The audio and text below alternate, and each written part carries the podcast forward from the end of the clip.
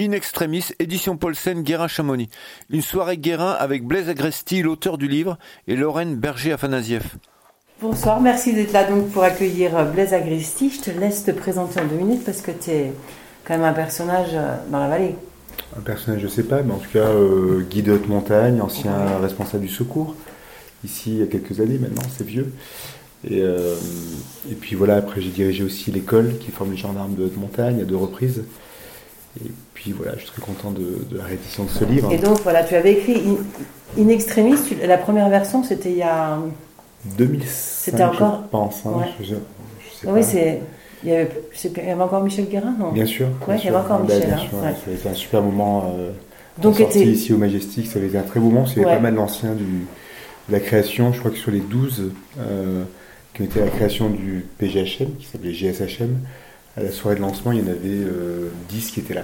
Ah ouais, là, ah je ouais, crois que le, là, le- le dernier a disparu euh, cette année. Mm. Bel hommage donc. Je coup, avais- en fait. Ouais, c'était Ouais. important pour moi. Parce qu'il n'y avait pas un vrai, un, un vrai livre d'histoire qui, qui raconte Auc- tout ça. aucun livre, en tout Mm. cas, qui, euh, qui balaye euh, l'ensemble de cette, euh, cette tranche d'histoire. En tout cas, Donc, elle, des elle est pas, elle est pas ex- exhaustive. hein, c'est, bien une épopée du secours dans le Massif du Mont Blanc, parce qu'il y a plein de choses qui pourraient être euh, racontées sur les siècles d'avant. Mhm. Il y a un siècle et demi, là, on se concentre quand même plutôt sur les histoires de, de Oui, sur la 1957-8 modernité, ouais, à aujourd'hui. Mm. Donc, In Extremis, troisième version. Troisième réédition, cinquième réimpression. Oui, pas mal, Donc, quel succès. ah hein. bah écoute, euh, je Quel ravi. succès. Mais là, par contre, on n'est plus dans la collection euh, texte et images avec la version toilée. Euh, je- Mm. C'était un choix de l'éditeur. Bah, je pense que la, narration du secours est assez visuelle, donc euh, c'était aussi logique de peut-être de passer dans une édition un peu plus euh, qui valorise un petit peu mieux l'iconographie. Complètement. Et donc, alors l'histoire des secours en montagne, la plupart des gens donc ils connaissent euh, toujours un peu l'événement fondateur, donc c'est qui vient du drame de Vincent Don et Henri, qui a été vraiment un des drames les plus médiatisés euh, à l'époque, et, et on s'est rendu compte que quand même tout ça manquait d'organisation. Oui, alors là, là tu vois, j'ai remis euh, un autre truc qui, que en fait que j'aborde pas assez peu dans ce, Ouais. ce livre et qui est quand même hyper important. Euh, c'est qu'avant Vincent Henry, il y a eu quand même un drame fondateur, un autre, Ouais. euh, qui est celui-là.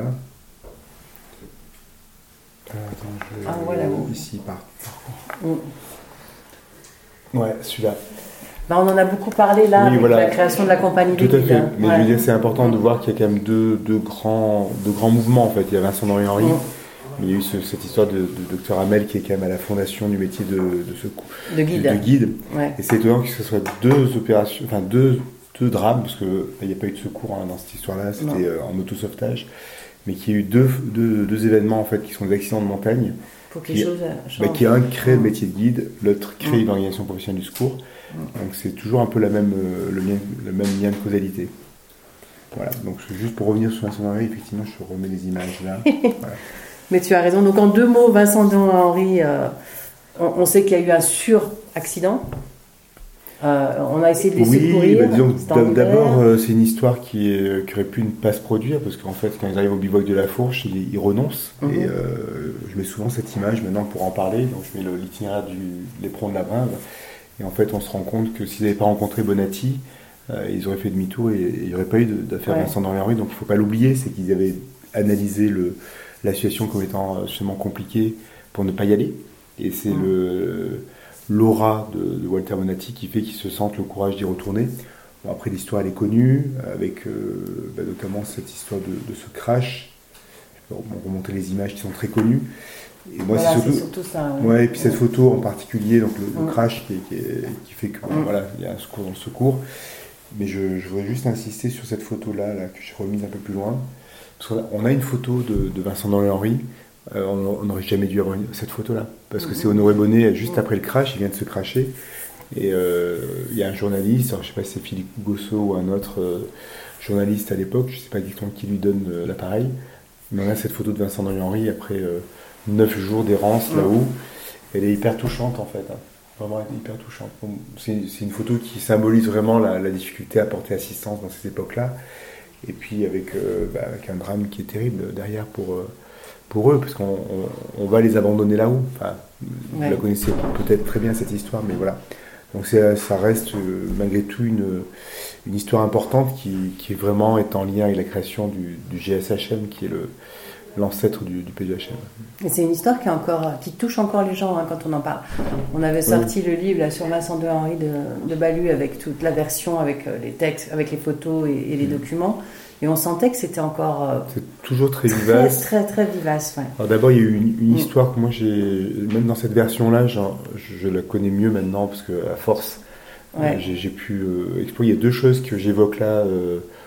Un peu en filigrane, mais en tout cas, il y avait deux points qui, moi, me, me perturbaient dans cette histoire. C'est pourquoi Bonatti et, et Geyser euh, se séparent mm. de Vincent de Henry là au col de la Brème. Ça reste mm. quand même. C'est pas C'est pas hyper clair. Donc, il y a eu une lettre de Geyser qui a été retrouvée par Balu et qui est intéressante, hein, qui dit ce qui se passe là-haut au col de la Brème, pourquoi ils sont séparés. Et puis, euh, la deuxième chose, c'est cette, euh, quand il les met dans la carrière de l'hélicoptère, il leur promet de revenir les chercher. c'est surtout ça en fait. Et qu'est-ce qui se passe là-haut après au refuge Valo entre Chapaz et. Master, Bonnet, et puis le, colonel en bas dans, de l'EMHM Ce que je sais, c'est que Chapaz et Bonnet étaient très proches avant, et ensuite ils vont quasiment plus parler de toute leur vie. Donc il y a quelque chose qui relève. L'un comme l'autre n'ont jamais voulu en parler de manière explicite. Mais euh, voilà, donc qu'est-ce qui Qu'est-ce qui a poussé finalement à décider d'arrêter et de même pas redescendre pour aller voir si, euh, si c'était bien mort? Juste ça, euh, par, euh, par dignité. Et, ils ont mis du temps à y retourner. Ouais. Mois de mars, ouais, mm, mm, tout à fait. Mm. Donc ça, ça reste, bon, là ça n'a pas bougé dans cette version, hein, c'est la même histoire, mais elle reste toujours aussi, aussi poignante. Je vais lire un petit passage, parce qu'en fait, bon, qu'on comprenne aussi pour qu'on s'intéresse à cette histoire. Dans les semaines qui suivirent cet épilogue pathétique, des commissions furent désignées pour tirer les enseignements de cet échec. De ces réunions émergea pas à pas une nouvelle organisation du sauvetage.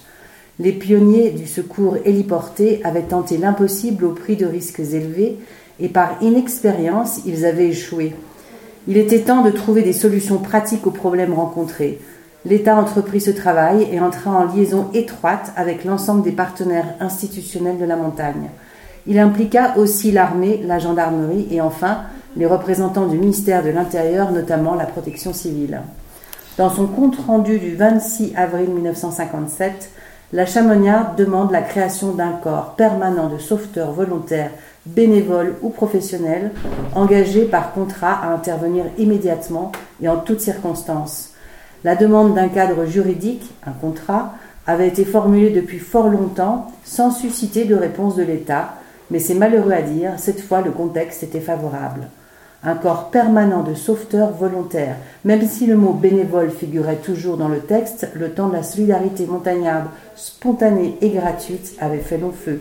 Il fallait professionnaliser les secours en montagne. Le mot était lancé, mais qui prendra en charge cette mission? Les guides n'en voulaient plus. Ils avaient trop d'activités pour assumer une nouvelle charge et après l'affaire Vincent Don et Henri, ils étaient dans leurs petits souliers. Les militaires, échaudés par l'immense responsabilité qu'ils avaient endossée lors de ce sauvetage et profondément vexés par son échec, préféraient se concentrer sur leur mission de formation et laisser à d'autres le soin de s'investir dans ce domaine. Les professeurs de l'École nationale de ski et d'alpinisme voulaient bien donner un coup de main dès lors qu'il s'agirait d'un secours à caractère technique, mais ne souhaitaient pas assumer l'entière responsabilité des sauvetages car il devait assurer en priorité l'encadrement de nombreux stagiaires tout au long de l'année. Qui pouvait prendre une telle responsabilité? Quel organisme aurait les moyens techniques, humains et la disponibilité nécessaires pour une telle entreprise? Qui assurerait la charge financière de ce nouveau corps? Peu à peu se dessine une piste. Pourquoi pas la gendarmerie nationale et les compagnies républicaines de sécurité, les CRS, il est vrai que les brigades territoriales de gendarmerie implantées dans les zones de montagne assuraient depuis toujours cette mission de secours. En secteur isolé, le gendarme représente tout à la fois l'État, la loi, mais il a aussi l'obligation d'assistance dans tous les domaines de la vie quotidienne. Donc c'est là quand même que la machine se met en route. Moi ce que je dis souvent c'est que c'est une patate chaude. Euh, en 57 personne ne veut le faire en réalité. Il n'y aurait jamais eu... Euh, des gendarmes si euh, à cette époque-là la, mission était perçue comme noble euh, et, possible. Donc en fait, plus personne ne veut la réaliser parce que le drame de Vincent est vraiment euh, très douloureux pour, pour beaucoup de gens dans la vallée. D'abord, il y a eu plein de tensions. Hein. Là, j'ai remis la, la position de Lionel, Terré qui s'était quand même assez affronter en interne à la compagnie des guides. En fait, c'est douloureux. Et donc, en fait, par, par défaut, on va chercher les gendarmes. non, mais voilà, mais c'est un peu comme ça que ça se passe. Il faut pas. l'État, quoi, aussi. Enfin, quand on dit les gendarmes. on cherche l'État, on, demande à ce que l'État fasse prenne en charge la, mission, tout à fait. Donc, euh, bah, oui, c'est quand même un peu le début. C'est le début, mais ça reste toujours une histoire qui est vivante. Hein, quand on voit euh, France Inter qui en refait un, oui, une affaire sensible avec Fabrice Well, quand on voit qu'il y a eu des reportages, on voit qu'on en parle souvent de cette histoire. C'est le début, mais enfin, il faut quand même penser que Chamonix aussi vit dans une période, enfin là, je vais lire un autre passage, bah, des accidents, il y en a de plus en plus parce qu'il y a de plus en plus de monde. Donc il va falloir vraiment trouver une solution rapide. 22 sauvetages en 1957, je crois. Ouais, voilà, ouais, voilà. Il y a le coup de gueule de Roger Chamonix bruit sans cesse de 100 000 nouvelles qui nourrissent le monde de l'alpinisme. Exploits inouïs et drames inacceptables. Les articles du journal local rythment à leur manière cette chronique souvent funèbre. La vallée, avec fatalisme, morbidité parfois, semble attendre les papiers désastreux. Chaque été apporte son hécatombe. Le 19 août 1957, Roger Frison-Roche avait lancé un appel aux alpinistes. Alerte à la montagne, avait titré le progrès. 22 morts à Chamonix avant le 15 août, 17 sorties de sauvetage en 15 jours. Depuis son affectation, le lieutenant Pigaglio, Pigaglio participe régulièrement aux réunions de la Chamonniarde. Se tenant en retrait, il évite de prendre position Dès qu'il risque de froisser les susceptibilités, il sait en revanche obtenir une écoute attentive et le soutien de ses chefs. Et le 2 octobre 1958, il reçoit enfin l'accord du ministre des Armées pour la création du groupe spécialisé de haute montagne. Confrontés à la réalité, les pionniers du GSHM sont d'emblée convaincus que la rapidité est essentielle si l'on veut sauver des vies. Ce n'est pas en descendant pendant des heures des agonisants à dos d'homme qu'on augmente leurs chances. L'avenir, c'est l'hélicoptère. Michel Sarrazin, Joseph Véron, Pierre Grospolier et Léon Pelin étaient affectés à la brigade de Chamonix pendant l'affaire Vincent et Henri et certains avaient assisté en direct au crash du Serkowski. L'opération avait pourtant été à deux doigts de réussir. Depuis cet épisode, les pilotes progressent au prix d'incidents ou de frayeurs quand ils se heurtent aux limites techniques des appareils. L'altitude fait perdre beaucoup de puissance au moteur et, grâce à, garde pardon, à la surcharge. Et là, en fait, on se rend compte qu'il y a eu quand même des accidents de surcharge, quoi. C'est dingue. Oui, hein. le, premier Pour sauver des morts en plus. Oui, le premier accident, le premier nom de la plaque qui est là ici euh, devant le bâtiment du PGHM, c'est euh, le lieutenant Bernard Collard. Ouais. Et lui, en fait, il se crache euh, le 2, 2, ou 3 août 57. Donc le GSHM n'est même pas créé. La gendarmerie envoie un hélicoptère ici pour un stage de formation à l'ENSA et il demande à être rerouté vers l'envers des aiguilles où il y a quelqu'un qui est mort, un arrêt cardiaque, pour aller chercher le corps. Mm. Et dans cet hélico, il y a donc le lieutenant de gendarmerie Bernard Collard, il y a un guide, euh, je ne sais plus son nom, il faudrait que je retrouve euh, là-dedans, un CRS. En fait, dans ce premier crash euh, du 2 août 57, il y a les trois composantes en fait qui sont à l'intérieur de cette machine. C'est assez touchant ce drame ou Shesta et peut-être Rionda, ou je ne sais plus le nom de, ce, de, ce, guide de la compagnie qui est, qui est, mort dans ce crash aussi. Donc en fait, on a, on, a, peur d'hélico. Euh, d'ailleurs, je, le dis, hein, mais les anciens disaient que c'était des gens qui étaient euh, célibataires qui devaient monter en priorité. Les pères de famille euh, étaient rentrés en second dans l'hélico. Donc pendant au moins une dizaine d'années, l'hélico est quelque chose qui, qui effraie en fait. Hein d'ailleurs, ça reste hyper dangereux. Hein. Je veux dire, quand on voit le nombre d'accidents, là aussi, je fais référence à cette stèle devant le PGHM. En fait, on a vu encore il y a 4 hum, ans, 3-4 ans, euh, encore un crash dans les Pyrénées avec chaque fois c'est 4-5 morts, quoi. Donc c'est mmh. énorme. Mais ça reste, ça reste dangereux, quoi, même aujourd'hui. Oui, puis, et puis il n'y avait pas non plus forcément l'expérience aussi à l'époque. Enfin, c'était encore. Il fallait tout, apprendre, en fait, la puissance de la machine, etc. Donc ça, ça fait partie vraiment des, des grands apprentissages de ces, de ces époques, euh, années 60 en, particulier. Ouais. Et dans les années 60, en France, le petit monde de la montagne sort de la confidentialité. La presse, Paris Match en tête, s'éprend des héros de l'Alpe, et pas forcément à cause des drames, ce qui est nouveau.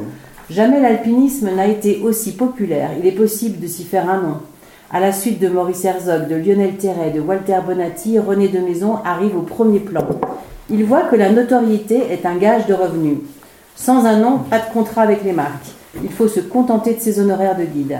S'il aime ce métier dont il parle très bien d'un professionnel du vide, il sait aussi qu'il n'assouvira pas ses ambitions d'alpiniste de pointe avec des clients, mais la célébrité a le don de réveiller les jalousies, les haines et les polémiques.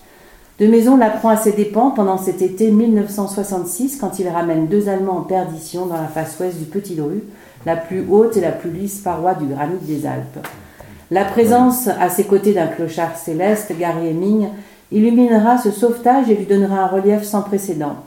Gary Heming est un de ces jeunes Américains qui, selon un de ses compatriotes, préfèrent tourner leur nez contre le rocher plutôt que de regarder le monde. Le monde, c'est pour eux la guerre du Vietnam où meurent leurs copains et la domination de la civilisation matérialiste qui les dégoûte. Avec la liberté comme valeur dominante, l'alpinisme se présente comme un refuge et un mode de vie. Ils vivent de rien et ça donne entièrement à leur passion. Donc là, c'est encore un nouveau drame super médiatique, voilà. Alors c'est sûr que le bon de maison, on a retiré quelques quelques gloires euh, un petit peu médiatiques, alors qu'effectivement il a, participé bien en second dans cette histoire-là. C'était euh, euh, notamment Guillaume qui, a, qui était un super grimpeur qui, venait de, du Verdon en particulier, et des Calanques hein, qui grimpaient très bien, et Gary Heming qui ont été vraiment à beaucoup être en, en, tête dans ce secours. Mais bon, ce secours, ça a été la compétition entre les trois caravanes de sauvetage, la caravane officielle qui est montée par le sommet des Drues, qui est redescendue, en rappel, avec, qui a essuyé un orage hyper, féroce là-haut, et qui, euh, d'ailleurs, quand ils arrivent à peu près au même moment tous, hein, Gary Heming, Guillaume, etc., arrivent cette vire euh, avec ces deux Allemands, euh, au moment où du côté euh, du côté de la, voie, enfin sur la face nord, il y a l'équipe de la compagnie et de l'ANSA qui, a, qui rejoignent en même temps. Et on a cette espèce d'épilogue. Et moi, ce que je trouve le plus intéressant dans cette histoire, c'est que la seule personne qui est le seul héros, c'est le compagnon qui est un médecin, j'ai plus non plus son nom en tête, qui est ami de ces deux Allemands, qui va mourir étouffé dans son dans son, dans son rappel. Mmh. Et c'est lui le vrai héros en fait de cette mmh. histoire. C'est euh, bon, Gary Heming, bah, évidemment, on le voit bien là, il fait la, la une de, de, de Paris Match. Bah, c'est malgré lui, mais. mais... C'est malgré lui, mais c'est lui oui, qui va être quand même mmh. euh, la star en fait oui. hein, de ce, de ce mais il va le payer cher. Hein. Il va le payer cher. Je ne sais, sais pas si ça a un lien avec. Avec son et, suicide, voilà. pas trop. Mais, ouais. Tu crois qu'il y a un lien Je sais je pas. Pense moi, que la pas notoriété lui a pas, lui a, pas réussi. L'a pas réussi du tout. C'est parce que ouais. ouais. C'est ce qui apparaît enfin, dans ça, le vous livre. pouvez le, lire dans le livre sur ouais, sa biographie. Voilà, en tout cas, c'est un, un, secours qui a des conséquences parce que finalement, De Maison s'est exposé euh, un peu fortement, là, en rejoignant de manière un peu sauvage euh, la caravane de Gary Heming. Et euh, derrière, bah, effectivement, ça va être, il va le payer un petit peu, je pense, indirectement, dans ce drame de 71 au Grand ouais. avec, avec Serge Gousseau.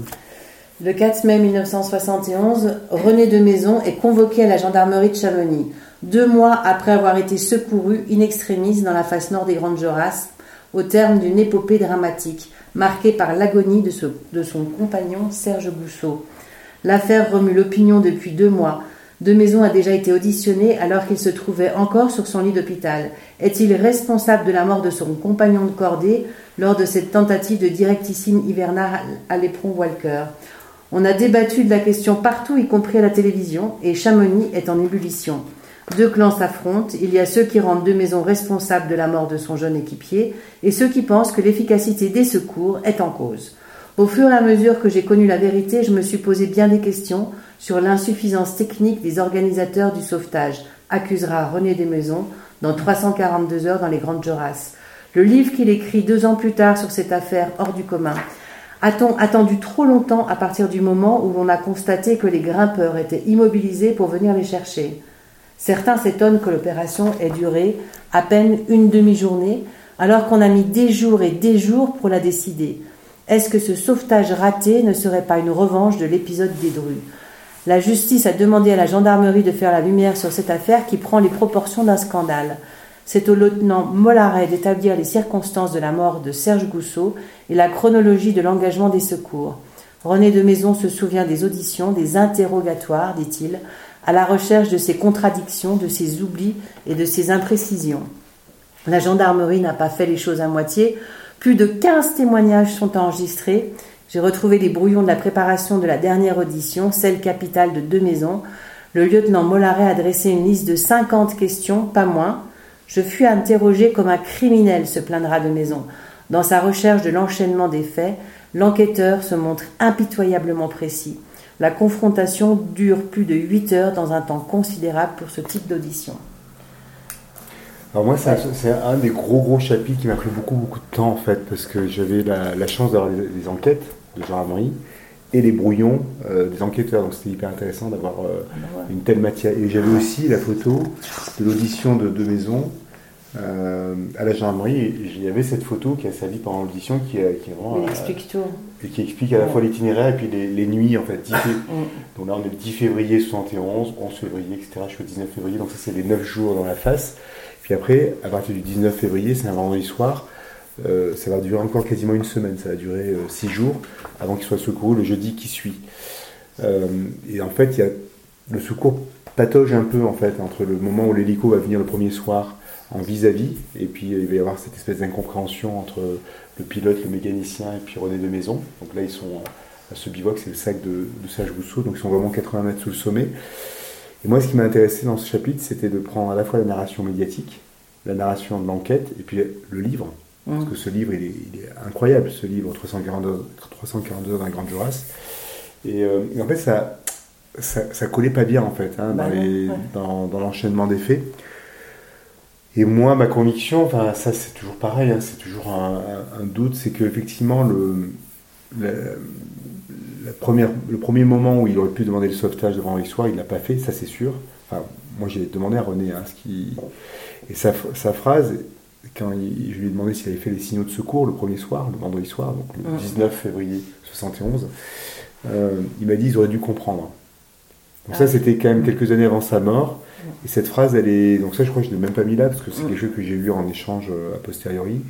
Et euh, c'est intéressant, parce que ça revisite complètement la manière dont on peut comprendre cette histoire, parce que lui, il n'a pas eu la, le courage ou la lucidité euh, de demander le sauvetage à ce moment-là. Après, évidemment, il a accompagné son compagnon. Il n'a même pas cherché à, sortir, en fait, hein, à partir du lundi. Donc, Serge Rousseau va mourir dans la nuit du dimanche ou lundi. Là, on est, le 19 février, c'est un vendredi soir. Il va encore survivre deux jours. Enfin, Rousseau va encore survivre deux jours. Il meurt dans la nuit du dimanche au lundi. Et du lundi au jeudi, euh, René de Maison ne bouge pas. Il cherche même pas à faire.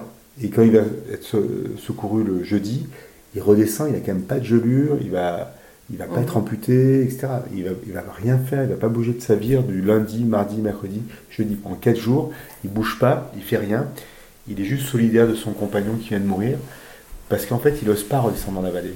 Il, cherche.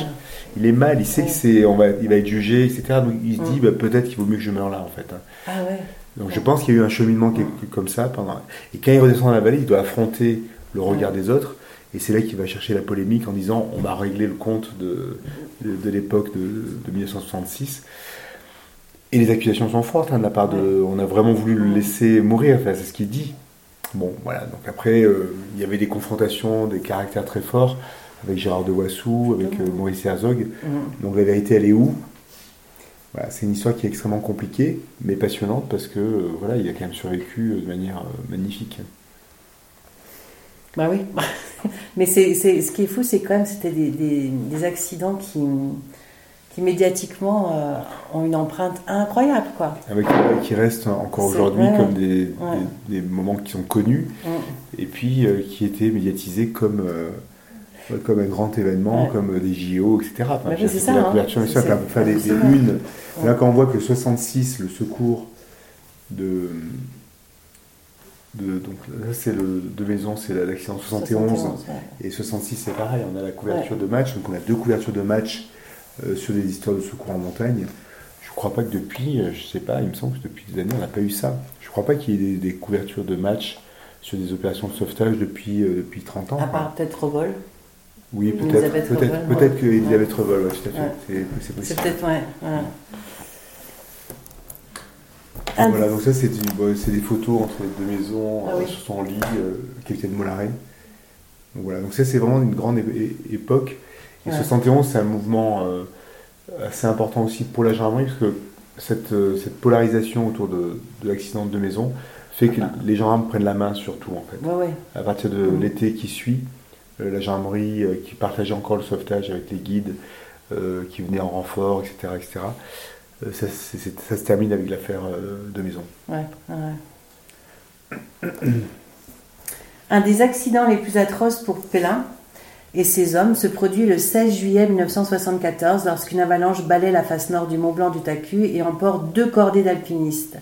Dans l'enquête du PGHM, on lit qu'un bloc de sérac s'est détaché de la partie supérieure de la face nord-ouest et a déclenché une avalanche de neige entraînant les alpinistes.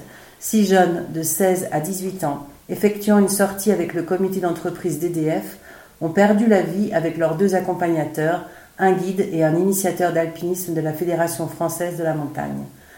L'émotion provoquée par la mort de tous ces jeunes gens est considérable, mais le pire est l'attente des familles.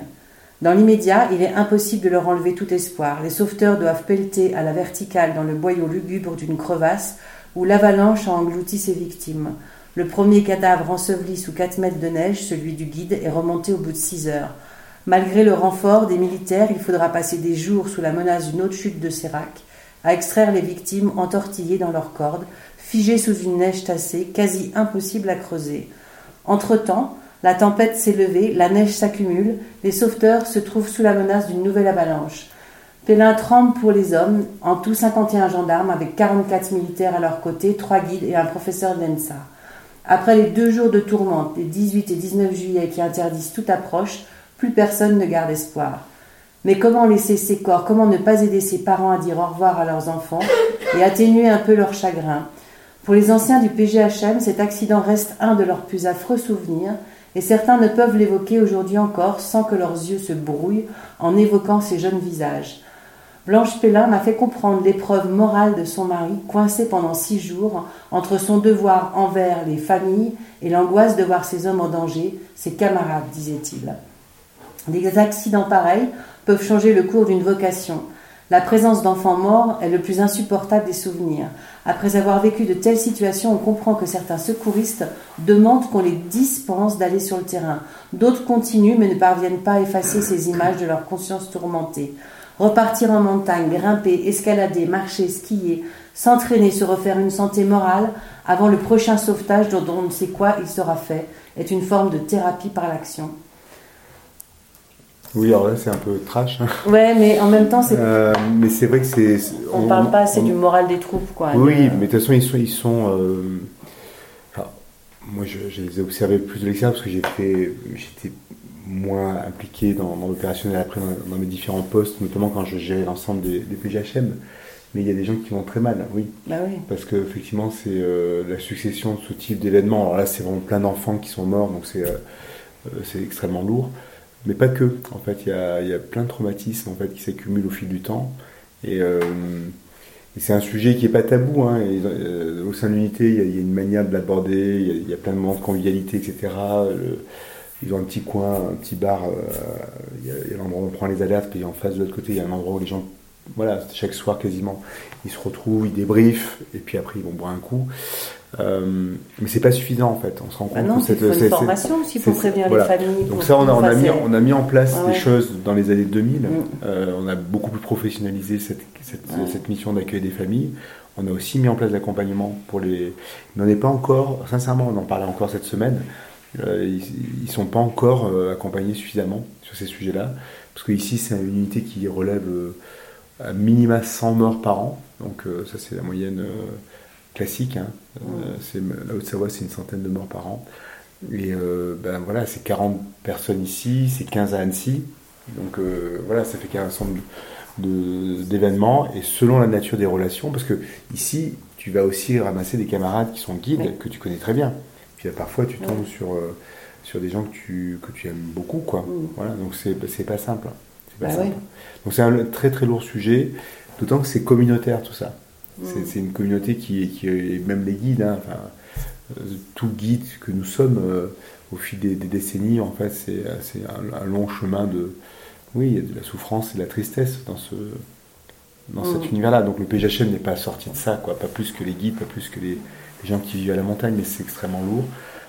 Voilà, donc je, l'aborde à quelques endroits du livre. Déjà, il y, a, il, y a, aussi le, problème des suraccidents aussi. Enfin, il y a, il n'y a pas que le sauvetage, partir sur place. Il y a, il y a- c'est Non, non, énorme, en mais fait. ce que je voulais, moi, dans ce livre, euh, à l'origine, parce que maintenant, quand même, c'est un, un livre qui, qui a- que, que j'ai plus en tête parfaitement, c'est la fin, Mm. les nouveaux chapitres que j'ai rajoutés, mais sur le fond, je voulais vraiment témoigner de ce qui se passe à l'intérieur du PGHM. Ça me semblait important de dire les doutes, de dire la souffrance en interne, de dire aussi euh, la question des choix, la décision, de s'arrêter, renoncer, etc. etc. Donc voilà, donc il y a- il y, a pas mal de sauvetage qui euh, aborde ces sujets-là, euh, à travers le temps, à travers des figures. euh, bah voilà, Léon Pelin, c'était un des, un des premiers aussi guides de la gendarmerie. euh, c'est des belles personnes. Voilà, si- s'il n'y a pas le livre, ils disparaissent dans, dans la mémoire Mm. collective en fait. hein.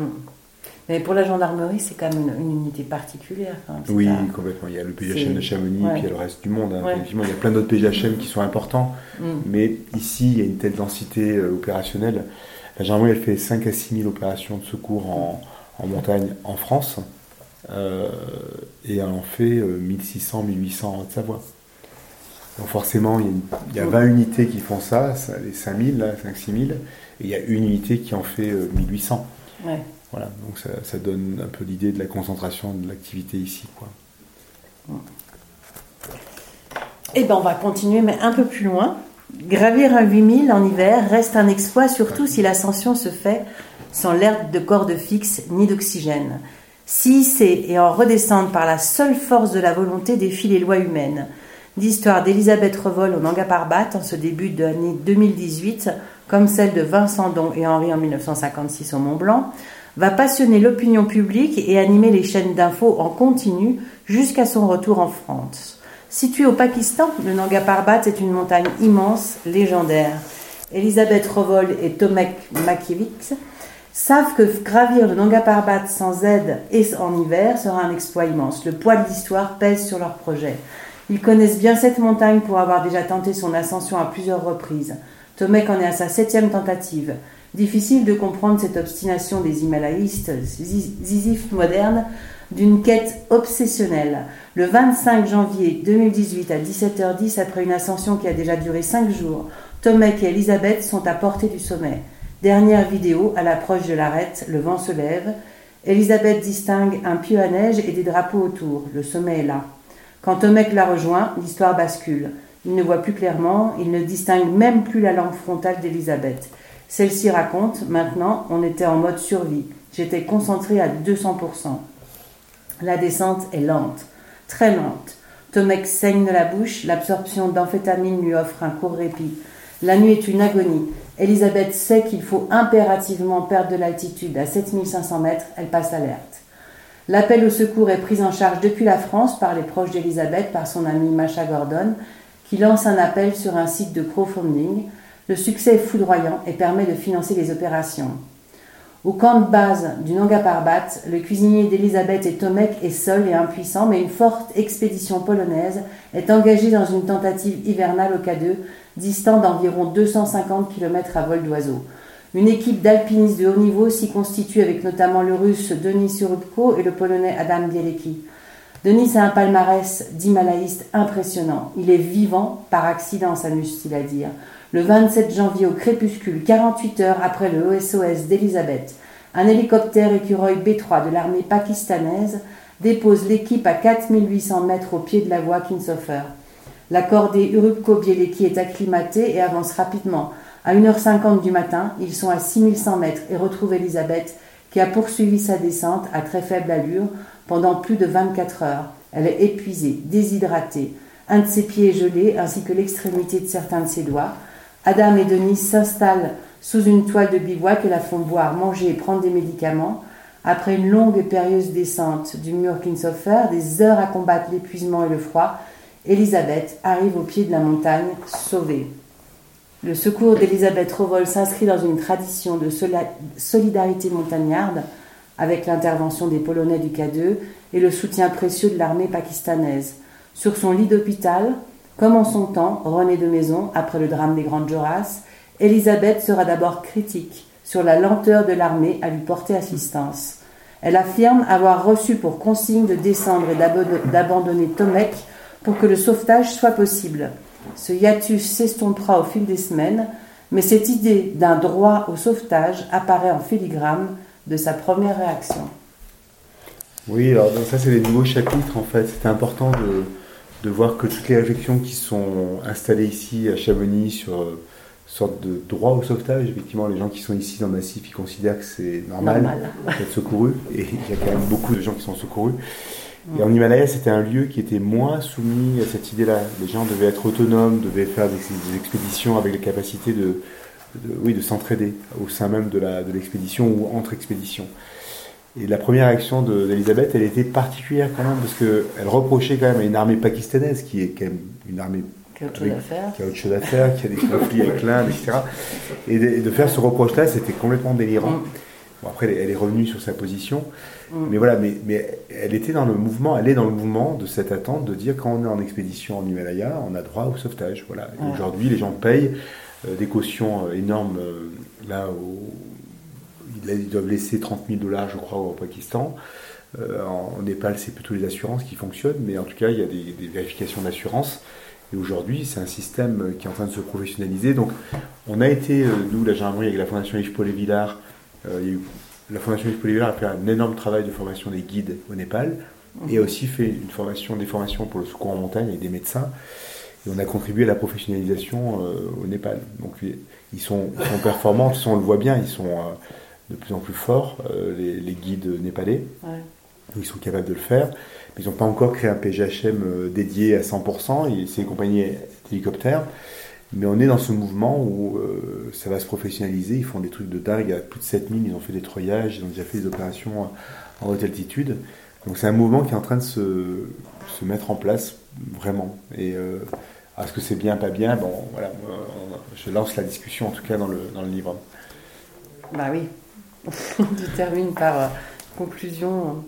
L'accidentologie des sports de montagne en France reste plus élevée que dans les autres pays occidentaux nous détenons le triste record de la mortalité des guides de haute montagne, même si des efforts sont conduits pour la réduire. Ce bilan est une conséquence d'une approche culturelle du risque à la française qui perdure depuis des années. Avec une lecture un peu simpliste, les acteurs de la montagne craignent d'assumer cette réalité au risque de nuire à l'image de la montagne. Le sujet est ainsi devenu tabou et se fonde sur un certain relativisme qui se retrouve dans le discours dominant les influenceurs, les responsables de la communication et du marketing, les pratiquants eux-mêmes nourrissent la mise en abîme du risque et des sensations fortes d'athlètes talentueux qui magnifient l'expérience ordalique de la montagne. Ce bruit médiatique constant des réseaux sociaux est aujourd'hui amplifié par des outils autrement puissants, les plateformes de streaming vidéo en ligne Netflix, Amazon, Prime, YouTube, avec leurs différentes de séries à impact planétaire. Cette ligne de communication domine largement l'espace médiatique aujourd'hui et au, au cœur de cette dynamique, la magnificence du solo. Et c'est vrai que. Mais donc, quand on regarde ce qui sort comme film à, fort impact, hein, que ce soit Free Solo euh, dans Yosemite, mm. que ce soit The Alpinist, euh, etc. Et puis même tout ce qui est fait ici, hein, sur le freeride, sur mm. euh, les slacklines, sur même le bus rouge. Enfin voilà, on est sur des, une narration de la montagne euh, qui exacerbe en permanence le, la, mise en risque. Et, on est quand même en France, alors les Américains le sont un peu, mais dans la pratique euh, de base, ils ne le sont pas du tout. Les gens sont très très prudents aux États-Unis. Quand on fait du ski de rando, moi j'ai habité en Colorado l'année dernière, euh, ils sortent nulle part en fait. Hein. ils font tous la même chose, etc. Il y a quelques alpinistes américains qui engagent beaucoup, mais, mais sur le plan sociologique, c'est pas du tout le cas. Mm. Et quand je, je, je parle d'exception française, euh, on, a, on a une réalité qui est très, très spéciale et qui est, je pense, très sociologique. Et, on n'arrive pas à sortir de cette, cette chose-là. Je, trouve qu'on est beaucoup dans le déni euh, de, ce, de, ce, de, ce, sujet. Donc j'essaie quand même de, de, dire des choses, parce qu'on est toujours à dire, on pratique beaucoup la montagne, nous, en, en France. Donc on a plus d'accidents, mais parce qu'on pratique plus la montagne mais c'est faux. On la pratique plus dangereusement. On la pratique plus dangereusement. Surtout quand tu parles des guides, quand tu dis qu'il y a plus de guides qui meurent en montagne. Ah bah, il suffit juste de comparer les Suisses et les Français. On a des montagnes, on ne peut pas dire qu'on a des montagnes moins mm. difficiles que les Suisses. On a un rapport de 1 à 2 de la mortalité mm. depuis 30 ans, pas sur une année, mm. depuis 30 ans. Ils ont en moyenne 3 à 4 guides qui meurent par an, on en a 9, nous, en moyenne, sur 30 ans. Voilà. Donc, euh, c'est qu'une moyenne, hein, parce que quand on regarde le détail, euh, les promos de guides, au bout de de 40 ans, il reste pas grand monde. hein. Il y a 20 à 30% de, de mortalité en général en moyenne sur les promotions. Euh, donc voilà, donc cette réalité, Mm. on ne veut pas l'aborder, euh, c'est plus sérieusement sur le- la notion de culturelle. Et la culture, elle se, elle se fabrique ici, beaucoup, parce qu'il y a les écoles nationales qui sont ici. Et euh, voilà, on est dans un lieu, Chamonix, qui exacerbe en permanence la mise en risque. Et, qu'il a, et moi, j'ai perdu plein de gens, y compris des gens qui étaient des gendarmes qui sont morts en base jump. À la mort euh, le soir, bah, les gens sont contents. Parce qu'il est mort dans sa passion. Quoi. Et donc, stop et fin, on referme le livre euh, de l'explication et on est content parce qu'il est mort dans sa passion. Voilà, tout va bien. Ouais, C'est ce que disait Boivin, quoi. vivre, euh, Vivre à un- fond. Un, jour comme un lion plutôt que 100 jours comme un mouton. quoi. Exactement, Mais voilà. C'est vrai que c'est pas c'est un peu court, c'est un peu court comme, comme Mm. lecture des choses. Donc voilà. Mm.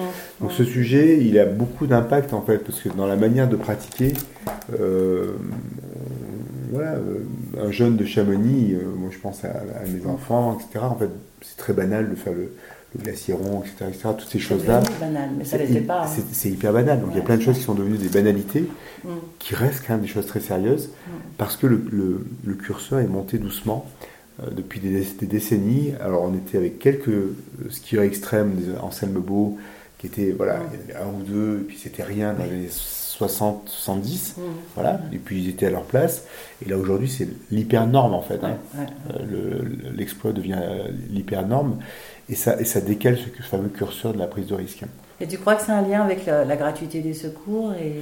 Pas trop, non. Moi, je, vois vraiment ça sur l'aspect sportif ici.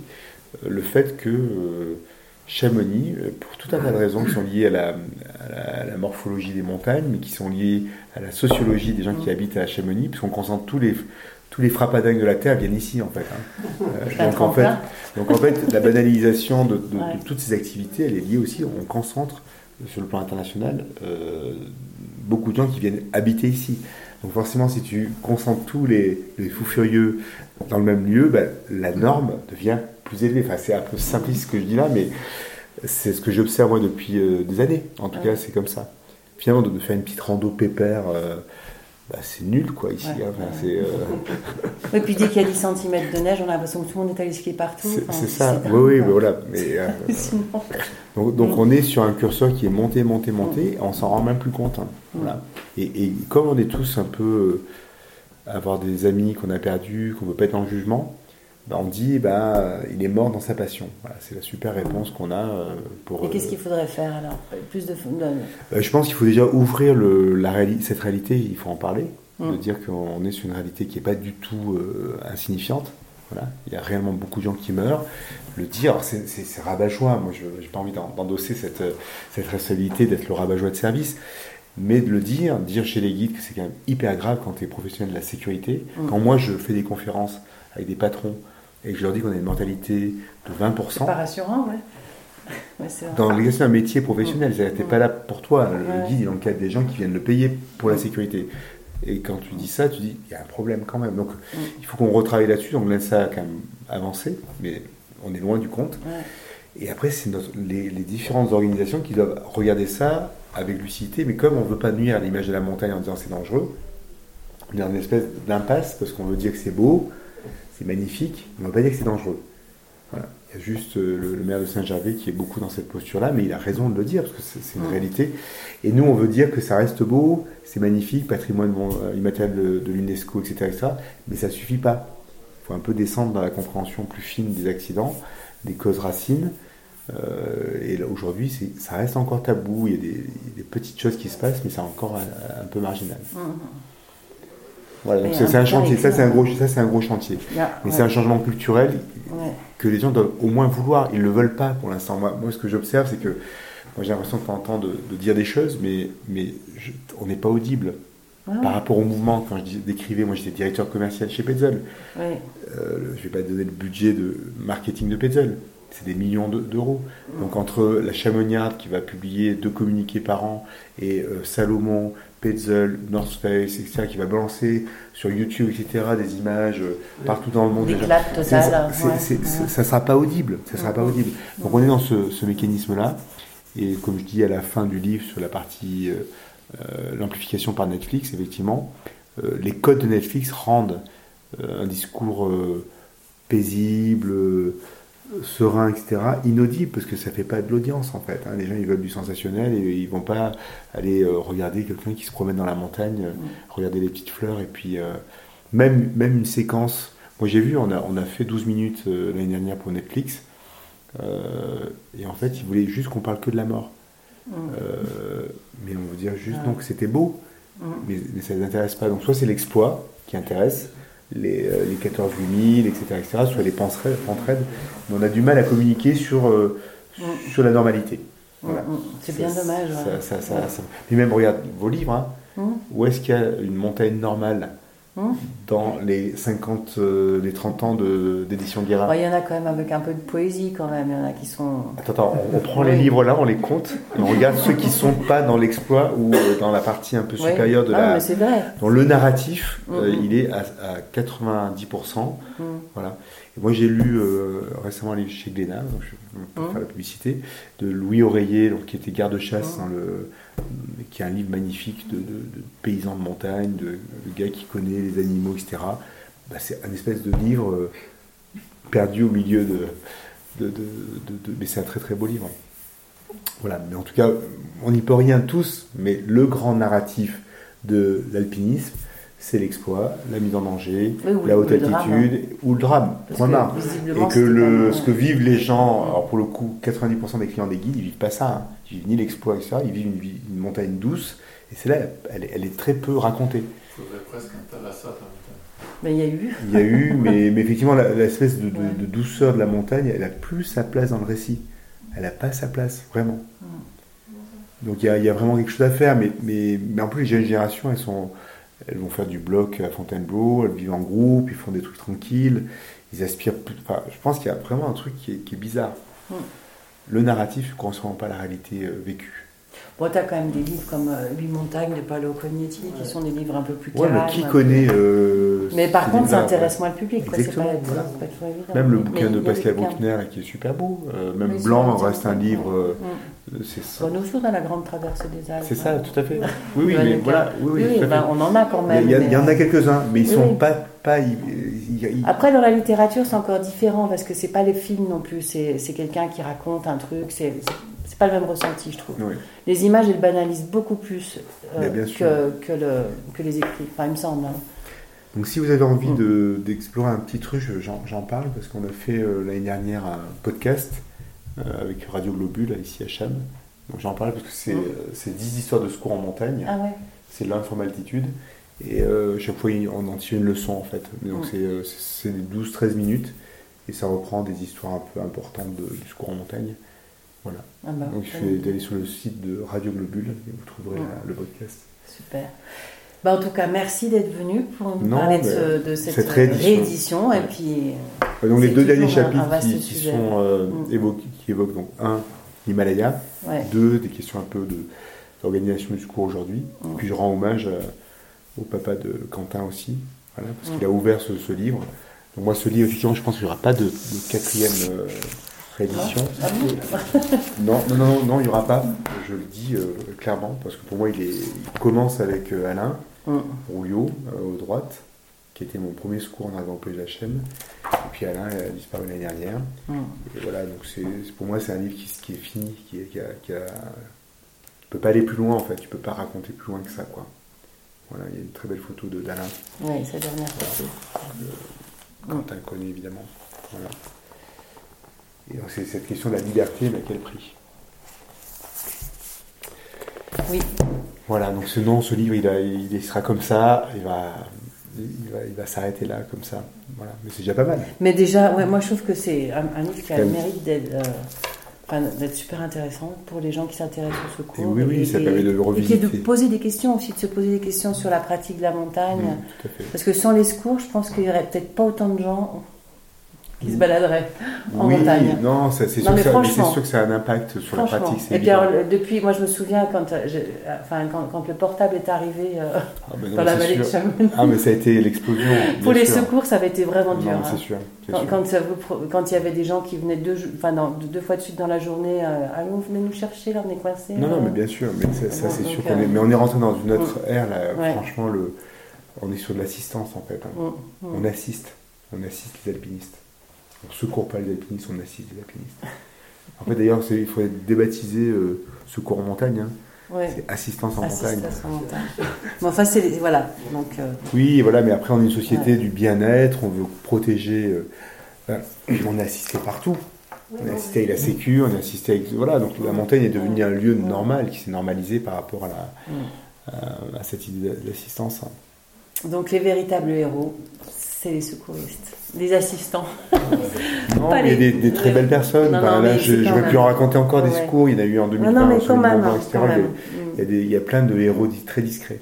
Ouais, ouais. Des je héros très discrets, il y en a plein euh, dans ces unités-là. Donc c'est- c'était l'idée du départ, hein, il, y a, il y a 20 ans maintenant, parce que c'est il y a 20 ans hein, en fait, Ouais, le début de ce travail, c'était de rendre euh, hommage à ces héros très discrets du, du PGHM, parce qu'il y avait quand même des générations depuis euh, 30 ans avant, 40 ans, 40 ans, qui avaient déjà fait un sacré boulot sans qu'ils aient jamais été cités, au sens de la, du collectif. Il n'y a jamais eu leur nom, euh, les noms que j'ai mis là. Euh, et ils avaient fait un sacré boulot pendant les 40 ans, parce que moi je l'ai écrit à peu près dans, quand, quand je suis arrivé, c'était les 40 ans du PGHM. Et là on est aux 60 euh, quelques. Donc c'est toi la mémoire des, du PG finalement. Non, et là ce qui est bien, c'est qu'il y a, oui, mais là il y a un nouveau livre qui est sorti euh, d'un jeune Mm. patron, euh, pas adjoint du PGHM avec du dessin. Ouais, j'ai- ouais. C'est des histoires un peu récentes, c'est quelques Mm, mm. histoires. Voilà. Là c'était l'idée, c'était le collectif dans, Ouais. dans quelque chose d'un peu plus large. Ben, merci beaucoup. S'il y en Ben, a qui veulent faire à- dédicacer leur livre, si c'est Ouais. déjà fait. euh, merci à toi Bah non, mais merci à et vous bonne d'être soirée. passé. Merci à vous d'être venus. Merci. Après, c'est sûr que Claude, toi qui as connu euh, tout. tout. Bah ouais. toi qui as la mémoire. hein? L'évolution de l'alpinisme et des secours, euh, ouais. t'as dû en voir. Hein Surtout cette, cette notion d'assistance, quoi. Mm. Quand tu vois les gens qui sont. Ah, on était engagés, une barre rocheuse. Hop c'est bien. Même des alpinistes confirmés, je veux dire. Je sais pas si c'était l'année dernière, des gens qui avaient fait une voie dans le Joras, Ouais. Enfin, par extrême, mais enfin genre. euh, À Grande Joras quand même, quoi. Oui, dans le Joras quand même, genre les proncros qui Mm. redescendent et puis à l'arrivée, euh, ça passe pas bien. Non, mais c'est sûr. Après, euh, Et comment, bah, en plus, comment tout. réglementer ça Non, je pense que là, c'est- c'est- on, on est dans le champ de l'éthique et de la conscience, en fait. hein. Et Ouais. euh, c'est tout. Et ça, c'est pas quelque chose que tu recrées en, en deux claquements de doigts, quoi, en fait. hein. Mm, Euh, redonner de la conscience. Avant, un guide qui appelait les secours, c'était douloureux. Ouais. mm.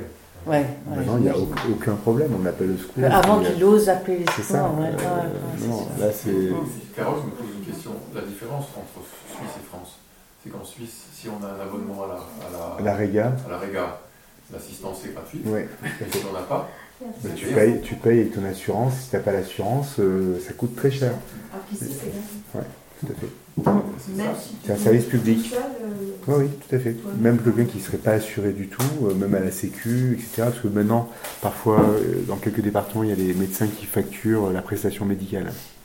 Ah ouais. Et des petites choses comme ça. Mais euh, sinon, c'est gratuit. L'hélico, les secouristes, etc., c'est gratuit. Mais Est-ce qu'aujourd'hui, par exemple, une affaire de maison, le PGHM interviendrait même sans demande, en voyant le temps qui passe Euh, je, je pense qu'ils iraient plus loin dans la vérification. Alors déjà, déjà, le fait qu'il y ait le- la communication par le portable, etc., Mm. fait que la vérification, déjà ça, ça change complètement le, la possibilité de vérifier des endroits où on doit... Mais peut-être qu'il il trouverait quelqu'un pour euh, juste checker, quoi, c'est possible. Oui, parce qu'aujourd'hui, on ne voit pas ce genre. Enfin, j'espère qu'on ne verra pas ce genre de choses. Non, non, non, euh, je pense que le, PGHM va, au moins vérifier, va toujours vérifier. Ouais, Donc la vérification se ferait probablement en trouvant quelqu'un. Il y, a, il y a plein de situations où le PGHM, là, récemment, euh, va intervenir. euh, même, on a déposé des, cre- des, des paires de crampons sur des, des cordées qui avaient perdu un crampon ou cassé un crampon. Et on, va, on va venir déposer le crampon. Non mais voilà, mais non mais je veux dire, c'est, ça va jusque là quoi. Ouais. Donc le problème c'est que à partir du moment où tu es saisi par un appel ou une inquiétude d'une famille, hein, même si c'est pas euh, la personne dans la montagne elle-même, tu es, obligé, nous on est légalement obligé d'engager de manière continue une action parce qu'on on doit, voilà, on doit rendre des comptes en fait hein, de, tout ça. Donc en fait, c'est une sorte d'obligation à l'engagement. Mais là, j'ai débriefé cette semaine, on était au Montanvert avec un groupe, et on a fait refaire, refait vivre le SCO de 2020 là, au sommet du Mont Blanc avec deux Anglais qui étaient je sais pas si vous avez entendu un truc vraiment très, non, mais très engagé pour le PGHM. Ah, et en fait, ah si, si, je me souviens, Espina, si vous en avez parlé. Non, c'était deux alpinistes assez aguerris qui sortaient de Potré. Et euh, il y avait des orages qui étaient annoncés le soir. Ils avaient fait déjà un gros secours au maudit euh, dans le mauvais temps en caravane pédestre la journée, jusqu'à midi. Et ils s'engagent l'après-midi avec une grosse menace d'orage, mais c'est vraiment au sommet du Mont Blanc, derrière sur l'arête du brouillard mais un endroit hyper difficile d'accès. Et euh, ils y vont et ils engagent vraiment. Enfin, quand tu, moi j'ai entendu la narration cette semaine. Quand tu écoutes le, la narration, tu dis waouh. Là, ils ont, il y a plusieurs moments où ils sont sans, sans filet. S'il y a la moindre personne qui dérape, c'est trois, trois morts, deux secouristes et, une des victimes en bas. Et il y a plusieurs séquences comme ça où ils sont euh, limite, limite, limite. Tempête, sommet du Mont Blanc, altitude, personne qui ne tient pas debout, etc. Donc c'était un gros, gros secours, franchement. Et moi, je me, en fait, ce secours, on, l'a transformé en, serious game, donc en petit atelier euh, pour des dirigeants. Et chaque fois, en fait, on leur fait, faire cinq bouts de décision. Euh, et tous les dirigeants avec qui je le fais, jamais ils prennent la branche hyper engagée que prend le PGHM. Et moi, en ayant fait ces ateliers euh, depuis septembre, hein, c'est assez récent, je me suis dit quand même c'est bizarre, quand je demande à des dirigeants de se remettre dans la situation euh, de, ces choix, jamais ils, prennent le même choix que le PGHM. Donc je me dis par rapport à la question que j'évoquais tout à l'heure sur le, niveau de risque que tu fais monter sans t'en rendre compte au fil des générations, je me suis dit, là, quand même. Peut-être que le PG devrait montrer l'exemple. Exactement, ouais. mais, mais, en faisant too much, c'est too much en fait. Ouais, dire, bah non, là, désolé les gars. Et là, ils ont. Ils pourraient le dire, ah, mais ils pourraient le dire, et puis en, bien euh, validant euh, l'exposition au risque, le procureur, le préfet, etc. C'est sécure sur le plan juridique, cette décision. Elle ne poserait pas de problème, personne ne reviendrait là-dessus, même si la personne elle meurt. Tu es au sommet du Mont Blanc, sur la du brouillard, le PG, il y a l'orage, hein, c'était quand même l'orage le sujet plus la tempête, etc. Le PGHM euh, n'y va pas, euh, c'est acceptable. Le enfin, quand on regarde les armées, euh, l'armée américaine ou l'armée française ou l'armée ou l'armée anglaise, etc., quand il y a quelqu'un derrière les lignes qui est perdu et qu'on doit monter une opération parce que c'est une vie versus, euh, je ah sais pas moi, bah, on va aller. Ah bah, il y, a eu, y a eu les forces spéciales françaises qui ont perdu comme ça en Érythrée, euh, en Éthiopie. Euh, voilà, et donc en fait, c'est le même corps. Bien sûr. Donc, comme c'est le même corps, il y a un moment où. une grosse prise de risque. Hein. Ça, ça, ça, s'insire, et dans les écoles militaires déjà à la base, qu'il faut apprendre à un moment donné de, ok, quelle est la valeur d'une vie? Et je dis ça parce que j'ai grandi au Liban et avec des stages avec l'armée israélienne les Israéliens sont ceux qui ont poussé ça le plus loin. Là, ils avaient même valorisé. Ah oui, mais. versus. Bien sûr. Et donc, ils allaient chercher très loin. Et effectivement, avec les histoires de héros qui viennent avec, etc. Mais je pense que malgré tout, cette question du sacrifice, et là, c'était la discussion cette semaine, elle a encore sa place. C'est-à-dire que, est-ce qu'à un moment donné, même si la fenêtre de tir est hyper étroite, alors le problème, c'est que c'est souvent ici. Donc, se sacrifier une fois tous les dix ans, mais si tous les mois tu vas te sacrifier pour des crétins qui ont fait n'importe quoi, ben, tu vois, à un moment donné, le sacrifice, ça va pour quelque chose qui a une haute valeur morale. Et la, et, la réflexion, elle est compliquée parce que qu'est-ce qui.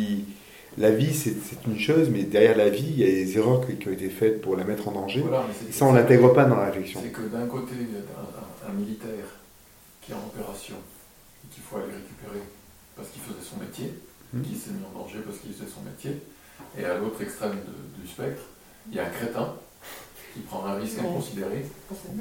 Un crétin, pas un crétin. On raconte l'histoire d'Olivier de, de, Sourzac euh, au Grand Joras avec sa cliente. Le mauvais temps est annoncé, ils sont lents, etc. Et à un moment, il y a plein de gens qui sont engagés pour essayer de monter là-haut. C'était pas possible, mais les Italiens ont très mal vécu le fait que, y compris un gendarme du PGHM, soit allé là-bas. Alors les Italiens ont dit on n'y va pas sous ce sauvetage. on dit on n'y va pas. Et malgré tout, ici, il y a une, équipe de l'ANSA, de l'école des, guides, de la compagnie, des guides indépendants, et un gendarme du PGHM qui sont allés là-haut pour essayer de tenter. Et les, secouristes italiens ont trouvé ça lamentable de ne pas être capable d'accepter que bah, il a fait des erreurs, on ne va pas prendre des risques, et d'ailleurs ils n'auront rien pu faire. c'était un peu la gesticulation, mais les Italiens ont très très mal vécu cette histoire en disant pourquoi vous les Français vous remettez le couvert C'est le complexe Vincent Henri, c'est toujours le même complexe quoi. Ben, à quel moment tu t'arrêtes Non mais c'est quelque part c'est un peu ça aussi. Mais c'est toujours la même histoire. Parce qu'ils en, ils en, sont toujours restés, ils n'ont toujours pas digéré quoi. Mais bien sûr. Ouais. Enfin il me semble. Hein. Mais complètement. Et c'est pour ça que. Plus loin c'est la culture française, hein, c'est le, vivre dangereusement, mais c'est aussi la responsabilité de tous. Enfin, ça s'ancre dans les les valeurs françaises. Mais je pense, moi, je, pense qu'il y a un truc qui est très lourd en fait euh, autour de ça. Et, moi, au fil des réflexions des années, des réécritures, etc., je me dis, on a un sérieux problème. Nous, les alpinistes, et moi le premier, hein, je ne me sens pas euh, hors de la communauté. Il n'y a jamais d'analyse qui a été faite plus profonde pour savoir. Il faudrait faire une grande analyse collective. Grande euh, psychanalyse. exactement. C'est le reste de la psychanalyse. Il n'y avait pas Anne Duflo-Montel qui avait un peu écrit là-dessus, sur la prise de risque, l'éloge de. Bah, il y a David Le Breton qui, était, qui était venu en conférence l'année dernière, c'était super intéressant, il y a deux ans. Mais je pense que là, il y a un énorme sujet. Il y a un énorme sujet qui n'a jamais été vraiment creusé. non, elle, elle c'était euh, sur la. Je sais plus, pas la fois. De toute façon, elle est décédée, cette psychanalyste, mais euh, elle était vachement intéressante. Ah, mais Anne Lorbock. Anne, Anne Duflo-Montel. Ah, d'accord. Ouais. D'ailleurs, elle, elle, elle, est morte en voulant sauver des enfants qui se noyaient. Elle a réussi à sauver de la noyade cette, cette, jeune fille et, elle est décédée. Mais il faut qu'on accepte qu'on ne soit pas toujours des êtres rationnels. Quoi. À la fin, on, est, on est aussi. Bon, bah merci. Un vaste sujet. Merci beaucoup.